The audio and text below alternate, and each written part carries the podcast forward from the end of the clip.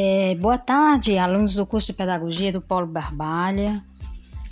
Essa aula vai explicar o primeiro capítulo, onde fala sobre o que a linguística explica. Você já parou para pensar que a linguagem ela está presente em tudo que nos rodeia?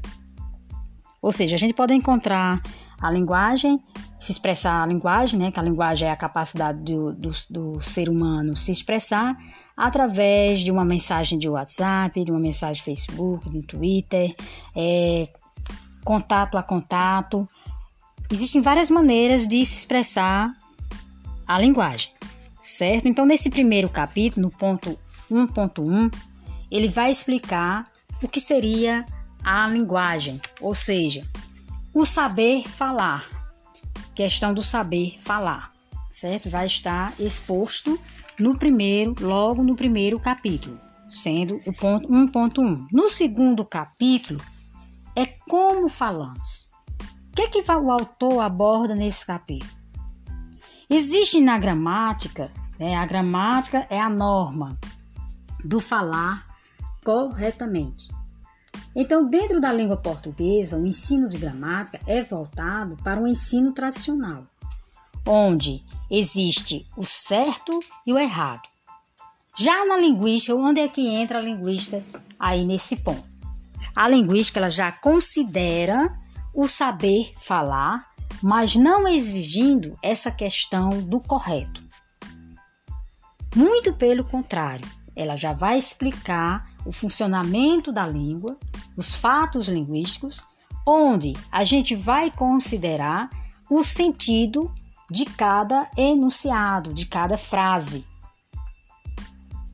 Como assim? Vou dar um exemplo.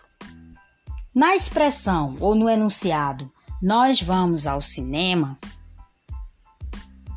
a gramática diz que tem que ter essa regra, ou seja, começar com sujeito, verbo e complementos. O sujeito seria o que aí? Nós, vamos seria o verbo ao cinema seria o complemento desse enunciado, não é assim? Mas vejamos em um contexto em que tem dois personagens. Um diz, nós vamos ao cinema. O outro já diz, nós vai ao cinema. Qual seria o erro que teríamos aí, segundo os gramáticos? Segundo os gramáticos, deve-se falar corretamente, nós vamos ao cinema. Mas os linguísticos já pensam diferente.